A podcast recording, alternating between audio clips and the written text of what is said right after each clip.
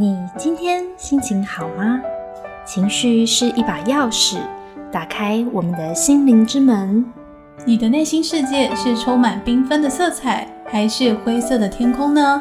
跟着心地与阿莫来探索情绪丰富的世界吧！欢迎收听《情绪的秘密》。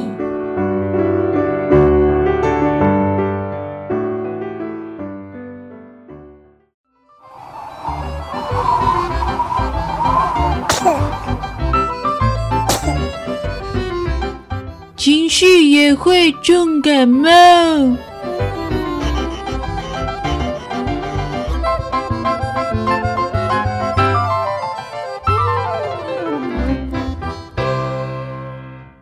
嗨，你的情绪今天健康吗？欢迎来到情绪也会重感冒，我是阿莫，我是 Cindy。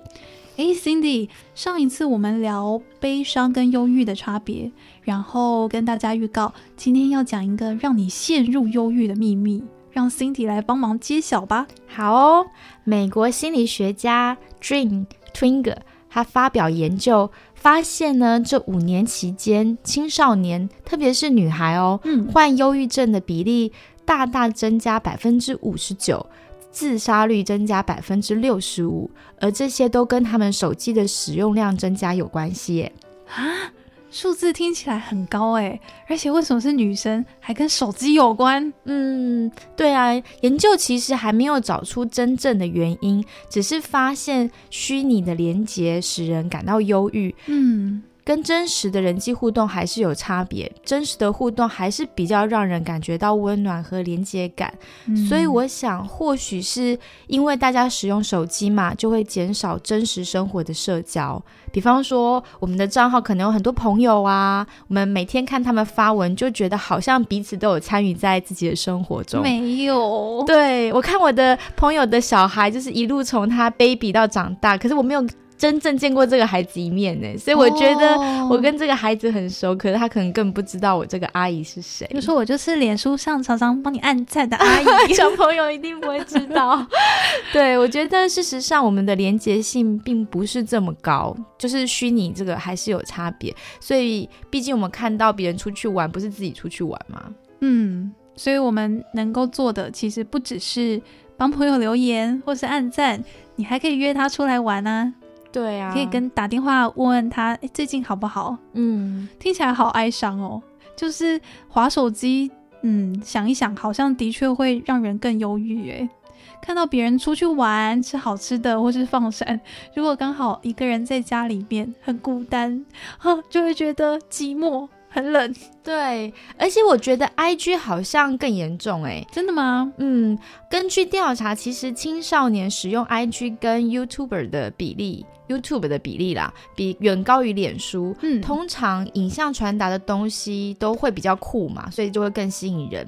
所以 IG 上好像都是在展现自己很有钱啊，或是很漂亮啊，身材超好的啊，然后他们正在享受完美的生活。虽然我们现在知道有很多这种部落客会造假，但是还是很难分辨呐。就会觉得在手机前面自己实在是一个很平凡的人，所以会很羡慕、向往他们就是 I G 这些网红的世界哦。我有看过一对法国网红，他们就在拍片讽刺这种现象。嗯，就例如说去雪山滑雪，然后他们就摆出呃拿装备摆出一个 pose，然后拍完照之后就说：“好啦，我们可以回饭店了。”对 对，所以这些。呃，社群媒体上展现出来别人很完美、很美好的生活，也许不是真的啊。就是不要去相信这种很虚拟、感觉很羡慕别人的生活。为什么我自己没有？嗯嗯，因为大人的世界啊，大人已经知道世界是不容易生存的，都还会受到影响。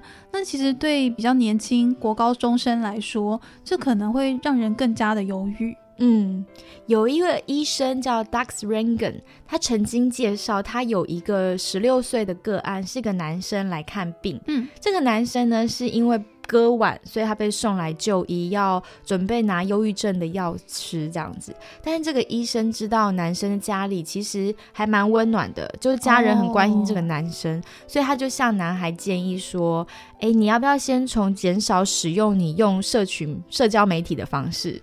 比方说先从一天减少一小时使用手机开始，嗯结果实验之后，男生自己觉得他白天情绪起伏有减少。后来他们就追加到每天要减少，就是早上要两个小时不可以用手机，然后睡前两个小时也不会用。哇，听起来超级难的耶，觉得很佩服这个男孩。我没办法睡前不划手机。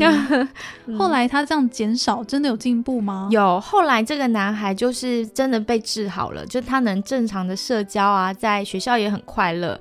那医生除了帮助他减少使用手机之外，也有发现这个男生都喜欢吃乐色食物跟甜食，啊，就是吃了觉得很快乐啊。对，或是安慰很有安慰感嘛。就是如果学校受挫，呃，不过因为新的研究有发现，我们肠道发炎的症状会让某些人感到忧虑。哦，就是忧郁，所以其实你摄取健康的食物对你有好心情是有帮助的。所以医生就有建议他，第一个要停止吃这些东西，然后呃，因为怕男孩的心情，他很忧郁嘛，就是怕他的心情会随着他的血糖就上升起伏太大，嗯，然后压力呀、荷尔蒙啊这些皮质醇为一大堆身体物质也会影响他的心情，所以就从饮食的控制、手机的减少。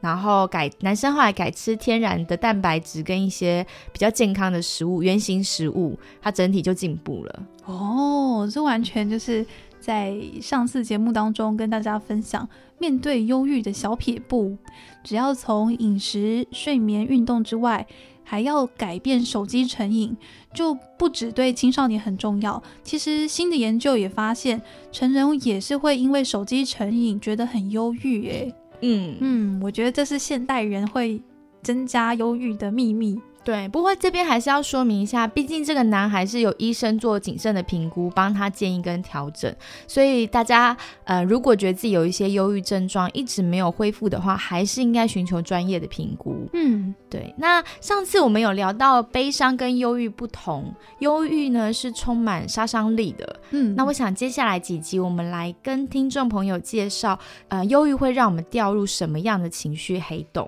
哦，好啊对，，让大家可以来意识一下，我们怎么样透过忧郁变相的自我伤害。嗯，因为之后几集我们会再回到就是悲伤这个情绪，去了解为什么上帝创造了人类这种悲伤的心情，悲伤又可以带给生命什么样的礼物？或许可以让我们更接纳自己。我觉得忧郁有杀伤力，是变相的自我伤害，是一种很好的形容。诶，嗯就是当你碰到不开心的事情，就容易责怪自己，对自己哦这里不顺眼，那里不满。我记得在 TED 看过一个很棒的演讲，叫做《情绪伤害》，可以跟大家分享这个故事。好哦，有一个结婚二十年之后又离婚的女士，她走过痛苦的时间，要开始新的约会了。她在网络上呢认识一个男生，花了很多时间聊天。诶，这个男生看起来人很好啊，也很成功，好像真的很喜欢这个女生。她就非常的兴奋，还为了约会去买新的裙子。然后他们约在餐厅开始约会，结果才过十分钟，那个男士就站起来说。哦，我对你没兴趣了，然后就走了。啊，怎么会怎么？这太坏了吧？，对，被拒绝是非常痛苦的。这个女生觉得很受伤，没办法动弹，嗯，所以她就打电话给朋友，她朋友就回她说：“嗯，不然你想要怎样？你长得又胖又无聊，为什么长得这么帅的一个成功的男生要跟你这样的失败者约会呢？”哦，这朋友太坏了吧？哦，他真的是他朋友吗？我也很怀疑，我觉得很不像话。怎么朋友可以这么冷酷？听起来好像有些我们身边的朋友都会讲这种话嘴我们吼。但是如果我告诉你这些话不是朋友讲的，其实是这个女生对自己讲的，那就是我们都干过这种事情，尤其是在很难过、受伤的时候。我们会开始去回想你犯了什么错，我们有什么缺点，然后会一直自我检讨，就会思考说：哎呀，要是当初怎么怎么做，那应该事情会变得更好吧？如果我不要怎样怎样，那就好了。如果说你的身体受伤了，我们应该不会拿刀去捅伤口吧？嗯就是把它戳烂，就是你可能只是小小被纸割到，嗯然后你就拿一把更大的刀把手戳烂。嗯，但其实我们常常对自己的心理做这种事情、欸，就是说一些真的很残酷的话哈。对，这个故事真的很令人难过。可是我觉得最血淋淋的这个转折，就是发现说这么残酷的话，原来就是我们自己。嗯。嗯，我觉得阿莫刚刚的故事刚好对应到我想介绍忧郁的一招杀手锏。哦。我总共会介绍三招给大家。OK OK，好，第一招就是他会在脑中不断回放最伤害你的话语，哇，我们会不断的复习我们最糟糕的回忆，然后反复伤害自己。听起来真的好惨哦，就已经很难过了，还要拿一把刀往自己的心子戳戳戳戳戳戳，好像停不下来回想。嗯，好像大脑会叫我们一直去想那件错误或是悲伤的事，仿佛要从当中学习什么。但是呢，你就会觉得很紧张，因为你的脑一直回放这些画面，会一直出现一些批评自己的声音，有可能是这种打击太大了。你就忍不住回想，想要发泄痛苦，但是你却更痛苦。嗯，很多研究有表明哦，如果自尊心比较低的人，就更容易感觉到压力和焦虑，然后失败跟拒绝的伤害和打击也会更深，需要更多的时间复原。所以，如果你被拒绝了，首先应该做的事情呢，是重新增加你的自尊心，而不是去疯狂的打击自己来发泄。哦，对，我觉得这个故事提到打电话给朋友是很好的比喻，嗯，也就是我们可以想象一个真正的好朋友会怎么安慰我们，不是那种嘴我们的损友。好，对，就是受伤之后，我们要先保护自己的自尊心，嗯学习像一个真正的好朋友那那样关心自己。我们需要改变一个不正不健康的心理习惯。嗯，对我觉得最常见又最不健康的习惯就是想太多，就是那种反复的回想、反复的责备自己，这种的想太多，真的会让自己就是伤上加伤。哦，对啊，有时候事后反复的回想，就容易越想越多。其实原本可能没有那么难过，诶，嗯，想越多就越难过。是，那帮大家整理一下，今天介绍忧郁会让我们自我伤害的第一招杀手锏，就是像录音机反复的回放那些伤害自己的话，或是当时受伤的画面。其实这已经不是在自我检讨了，你是在惩罚你自己。没错，这种思考很容易变成习惯，而这样的习惯代价非常的大，所以我们要有意识的制止自己，嗯或是转移注意力哦。那今天就先聊到这里喽，在下星期我们会继续的介绍跟悲伤很像的忧郁，还会有哪些的杀手锏。我们听点音乐，进入下个单元。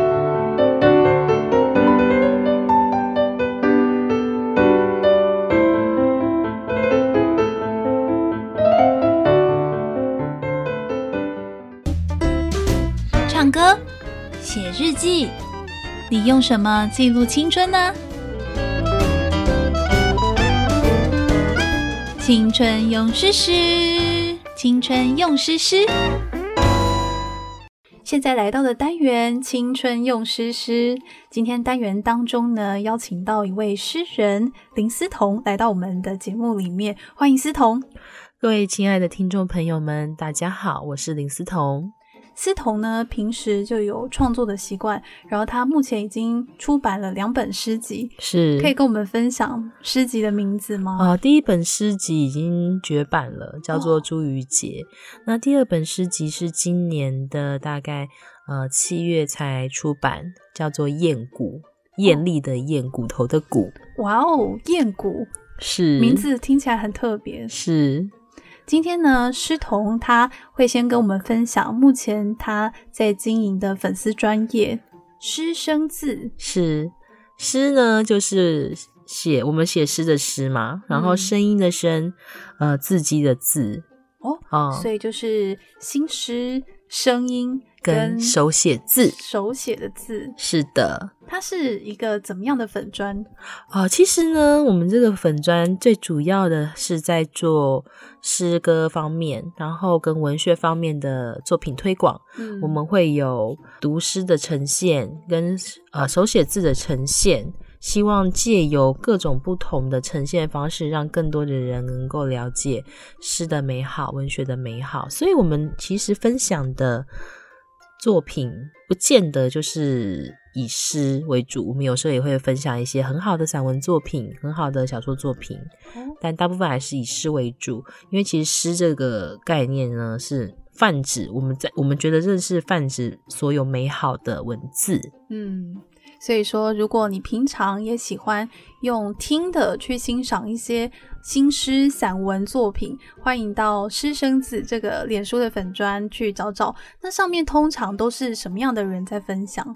哦，其实我是下一任的总招，那我同时也是呃小编，我会写一些赏析。如果你觉得这首诗你很喜欢，可是你不知道如何去解读它的话，我们或许可以从赏析之中窥视、窥探一二，然后进入读诗的世界，美好的世界。有时候会觉得哇，读诗是一件好文青的事情哦，会想要知道这首诗这么美的文字，它到底在讲什么。可是会觉有时候觉得门槛好像有点高。所以读赏析会是一个帮助读者朋友很快进入状况的很好的工具。嗯，好的，谢谢思彤跟我们分享《知生子》这个粉砖。那今天呢，他一样会跟我们分享他最近的作品，是什么样的名字呢？呃，对的人对的人，他是情诗吗？是一首情诗，是一首情诗。我突然脑海有某一首歌，对啊，哎、其实这一首诗呢，应该是说，像我，呃，我来大概讲一下我这一首诗第一段的时候，我是用一个场景哦，我我这我这个我这首诗的写的方式是第一段跟第二段，我们是用一个实景，然后到了第三段、第四段呢，我就转到了虚景。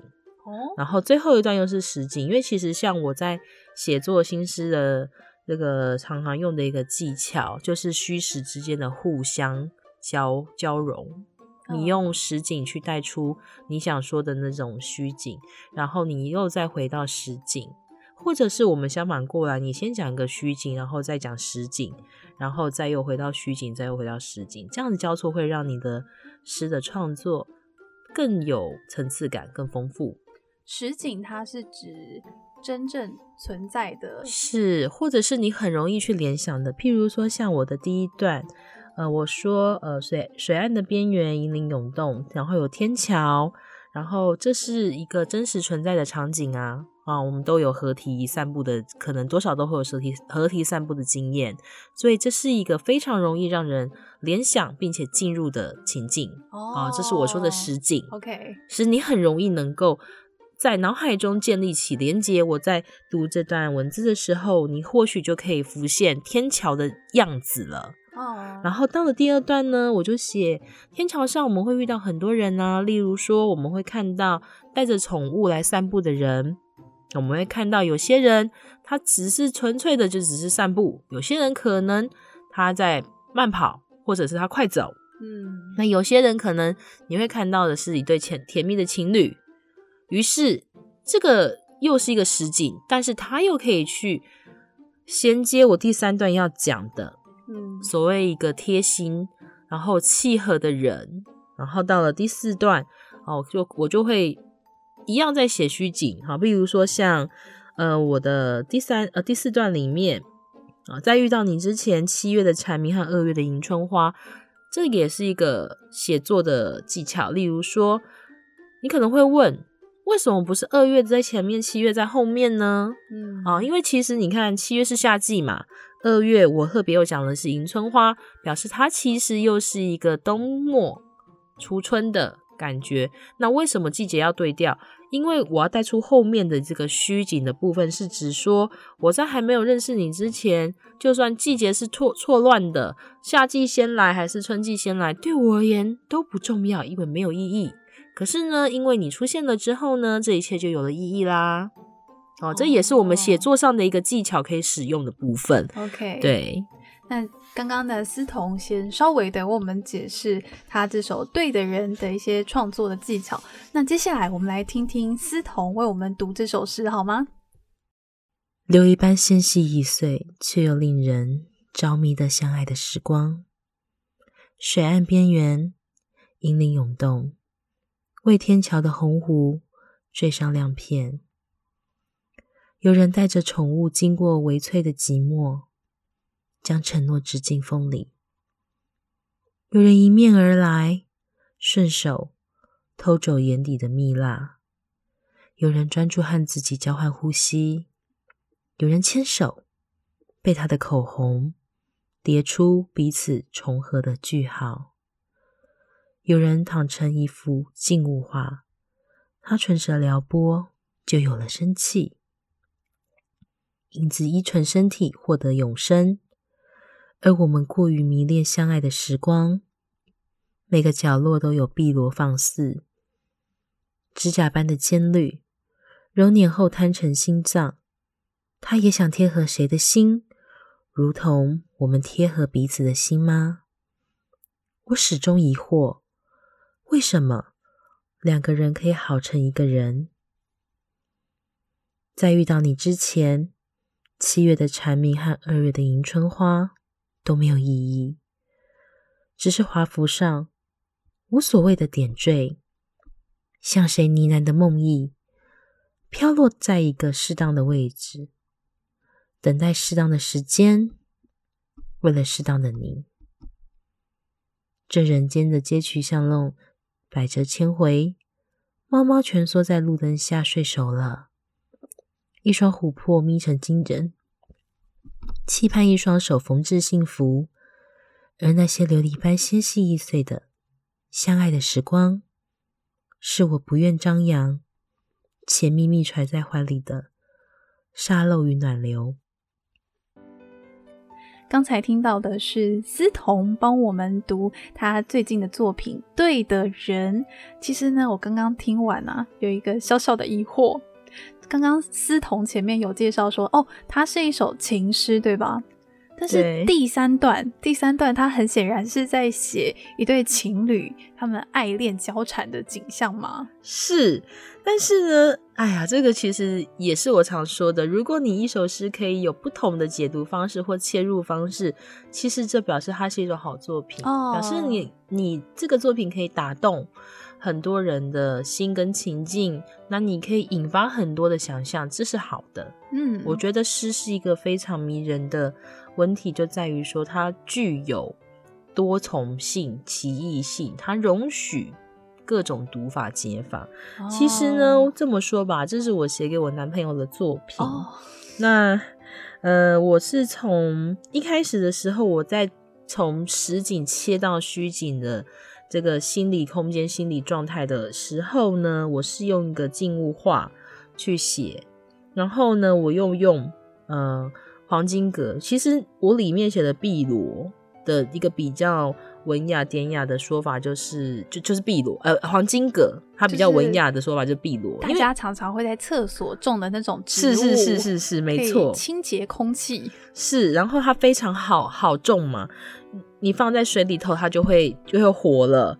所以呢，我会说每个角落都有碧螺放肆啊，意思是说这样子的一个角落，寻常的植物，常常我们都可见到的植物，在每个角落都有，其实就是也是在说这感情，嗯也是在充斥在我们的身边每个角落的，我们都会有有爱的温暖、爱的感受。哦然后再来，为什么我会用碧螺？其实你也可以写黄金格，但是这就这又讲到了写作的一个技巧，是我我的这首诗里面。其实有很多的使用的词汇都是属于比较文雅、比较典雅的，嗯所以我就挑了一个比较典雅的名字。嗯对，然后呢，指甲般的尖绿，因为你如果有看过黄金格的话，你就会发现到它新长出来的叶子是卷，还还还卷成卷成一个长条状，像指甲一样，尖端是尖尖的。哦等到它长大，越长越大之后，它就会慢慢的打开它卷卷起来的部分，然后哦叶子像一个心脏一样 OK，像个心形嘛，所以我才会写说，哦，它摊开揉捻后摊成心脏。嗯，他也想贴合谁的心，如同我们贴合彼此的心吗？我觉得大家会误会的是，最后一个两个人可以好成一个人。哦我看到觉得有点害羞呢。其实我是在写，因为我觉得我跟我男友是非常契合的。我的意思是那种个性上的契合，哦然后默契跟嗯两个人相处，我都觉得，譬如说像我跟他相处的时候，我就会觉得像跟我自己相处一样那么自在。哇，所以我才会说好成一个人呢、这个人就是我自己或他。那他跟我相处的时候，他也觉得我跟他是还蛮契合的，然后默契很好，然后、呃兴趣、喜好、爱好什么都很相近，呃观念、想法也都很相近，然后两个人也能蛮能沟通的。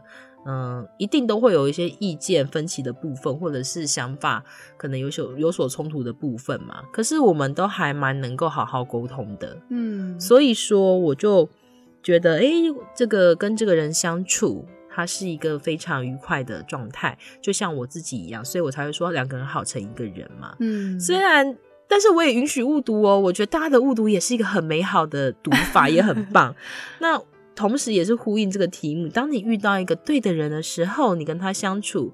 就是这么的轻松愉悦自在，然后你会觉得很契合。嗯，然后我可以小小的讲一个我设计的部分，例如说，我下面讲到七月的蝉鸣和二月的迎春花，我除了在讲季节以外，还有另外一个方式是，他是七月生的，我是二月生的，哦，一个小设计，是的，是的，对。但是其实我原先的设计是，就是想要放夏季啊、春季，我想要放季节进去，而且我是想要错，本来就是想要错字的，因为我后面要写到的是这个季节。它有没有按照顺序并不重要啊，因为你没有来之前，就像我前面讲的，它是一个没有意义的。然后，呃，还有最后一段呢，我又回到了实际的景色，嗯，例如说我们人间的街区巷弄的部分，然后猫猫在路灯下睡熟了，这是我们常常会看到的实景，也代表说其实我们又回到了一个生活的环境、生活的场景。嗯，然后，呃，其实里面也有一句是还蛮让人大家都还蛮喜欢的，“一双琥珀眯成金针”，因为猫猫的眼睛是琥珀色的啊。对，那它很幸福的时候睡着了，眼睛是不是就眯起来？嗯，那就像一就像一，我就把它想象成它是一根针，嗯，因为我下面要讲缝制幸福嘛，就像缝衣服一样。一种呼应的感觉，是，的，大概就是写作的一些小小的设计跟我的想法。嗯，真的蛮喜欢思彤今天跟我们分享这首诗《对的人》，如果你也喜欢的话，可以去找找看，是找得到的吗？找到啊，因为我们有时候啊，这顺便讲一下，因为我的现在的新的作品，我大部分会发在我们的一个脸书社团，这是我们师生制的相关的连接社团，叫做窃窃私私语。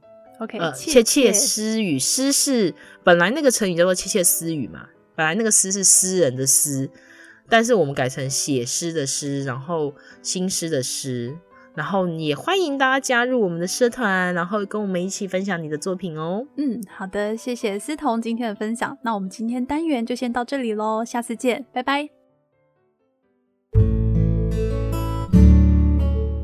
情绪的秘密这个节目是专门为青少年设计的，但其实不管我们在什么样的年纪，都可以一起学习情绪哦。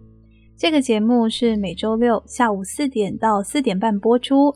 阿莫和 Cindy 期待下星期跟大家空中相会，拜拜，拜拜。